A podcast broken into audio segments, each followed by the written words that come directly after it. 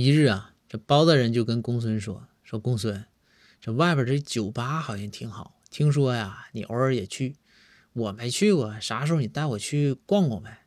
这公孙说：“说行，大人，咱没事总月下小酌的，这回下班走，哥们带你去酒吧。”说完呢，到了晚上下班，这公孙先生啊就带着包大人去酒吧。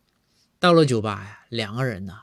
都点了同样的一杯洋酒，然后包大人就看公孙呢，往他的酒杯里啊放了一个小番茄。包大人心想啊，这虽然说第一次来，但也不能露怯，于是啊有样学样，也也往酒杯里放了个番茄。公孙看了看呢，公孙把番茄拿出来就吃了。包大人呢就也把番茄拿出来吃了。公孙呐，就又往酒杯里放了一粒葡萄。公，然后这个包大人呢，看完之后，包大人也往酒杯里放了一粒葡萄。公孙看了看呢，公孙就把葡萄吃了。然后包大人呢，也是把葡萄吃了。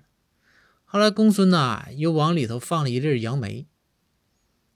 这包大人呢，也是也放了个杨杨梅。然后公孙呢，又把杨梅拿出来吃了。包大人呢，就也又把杨梅拿出来吃。后来公孙先生啊，想了想，公孙先生往酒杯里又放了一个苹果片包大人呢，又往杯里头放了一个苹果片后来这个公孙忍不了了，公孙就说：“说大人，你行了啊！我往酒杯里放东西，就是想让咱俩这一样的杯子啊，能区别开。你说这么长时间，我酒还没喝呢。”我都快吃饱了。